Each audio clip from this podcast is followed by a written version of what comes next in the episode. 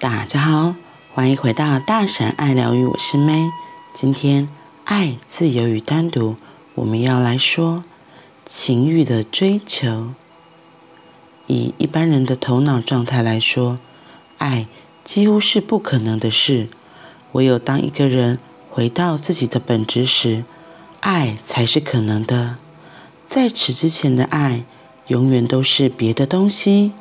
我们老将不是爱的当成爱挂在嘴上，那样的行径，有时简直就是荒唐可笑。有人爱上了一个女孩子，因为他喜欢她走路的风姿，她的声音，她打招呼的样子，或者是她的双眸。前几天我读到一篇文章，有一个女人是这么描述另一个男人的：有着全世界最好看的眉毛。倒不是这有什么问题，眉毛可以很好看，但如果你爱上的是眉毛的话，迟早你会大失所望，因为眉毛不是一个人最重要的部分。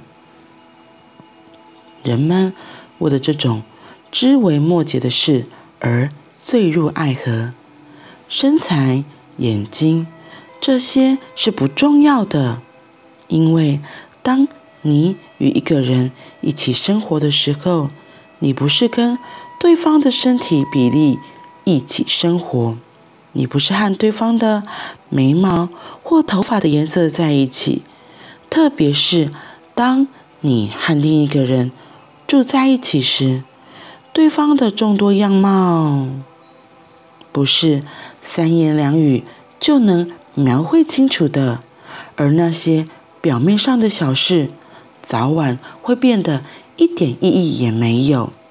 不过，到时候你会惊觉到该怎么办。每一段爱的起始都是罗曼蒂克的。等到蜜月期结束后，一切都化为零，因为人不可能靠浪漫生活，人必须活在现实里，而现实完全是另外一回事儿。当你看着一个人的时候，你看不到他的全部，你只能看到表面。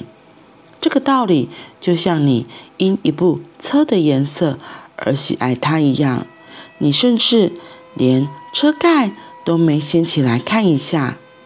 也许这部车根本就没有引擎，或某个地方有缺陷。遇到这种情形时，到头来就算颜色再好看，也无济于事。当两个人遇在一起时，他们内在的真实面会产生撞击。外在的事相形之下，便显得无足轻重。这时，再好看的眉毛与发型又如何？你几乎都要将它们给忘了。那些一眼看尽的，对你不再具有吸引力。而且，你对另一个人的认识越深，你就会越害怕，因为你开始见到对方的疯狂，对方也渐渐发现你的疯狂。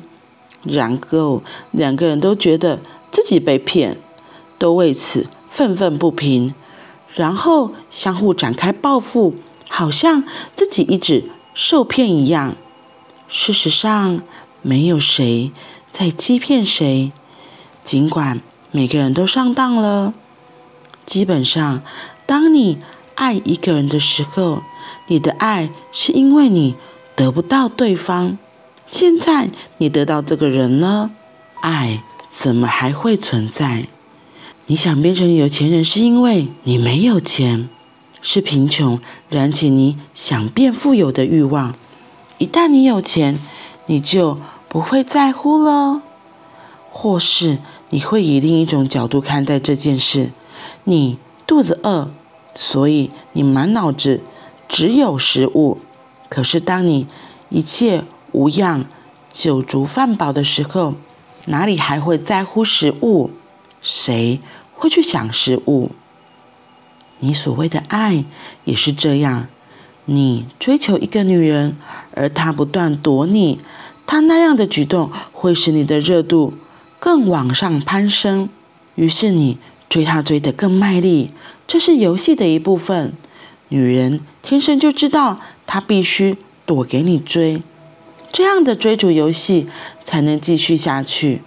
当然，他也不会躲得太过火，不然你就会完全把他给忘了。他会在你看得到的地方诱惑你、召唤你、邀请你，但是他就是不会让你给找到。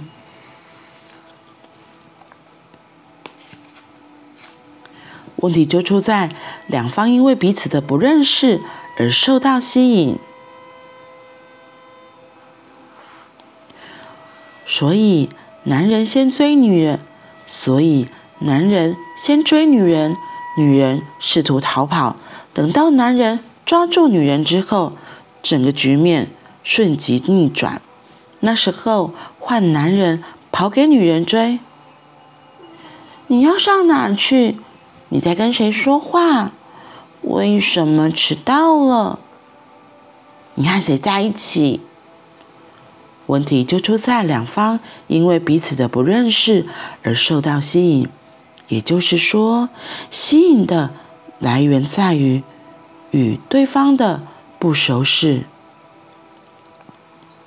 现在两个人都很熟了，他们已经上过许多次床，到最后每次做爱几乎已经变成了老套，顶多那只是帮助放松的习惯，再也浪漫不起来了。接下来他们会觉得无聊。在习惯了彼此之后，他们没有对方，反而不能过活。但是因为浪漫尽失的缘故，他们又无法在一起生活。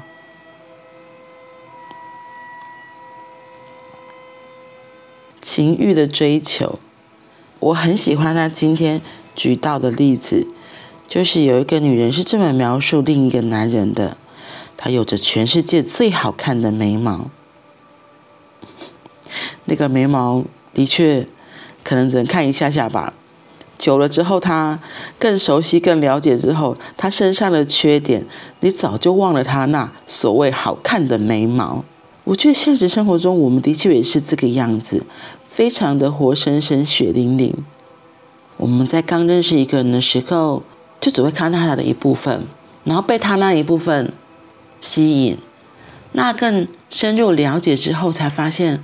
就很像那个梦幻泡泡破了，那些浪漫的自己的幻想破了一样，现实面一个一个一个的出现，然后所以就会 梦想幻灭。其实因为我觉得真的是因为那个不熟悉，才会有很多的幻想，然后有很多的好奇，才会有所谓的粉红泡泡。然后那些粉红泡泡其实是从哪里来的？我跟你讲，真正不是对方给你的，东西咱家里想出来。所以其实都是我们自己幻想出来的啊。我们自己以为哦，他有好看的眉毛，然后他有好的身材，然后他自己就怎样怎样，就在还没有真的非常靠近、非常熟悉之前，自己脑补了好多好多美丽的幻想。那有时候你可能会说，哎，没有哎，我跟他已经认识很久，我们是很久的朋友，我觉得我对他也是很多的熟悉，我对他也是有相当程度的了解。可是我自己的体验是，真的关系确定之后，完全就不一样了，完全就不一样了。因为现实，我们的我们的现实生活里有些。最基本的柴米油盐酱醋茶，是不可能用幻想就可以让你肚子吃得饱。你不可能幻想就有宾士、有好车可以坐、有房子可以住，这些都是很现实的东西。所以，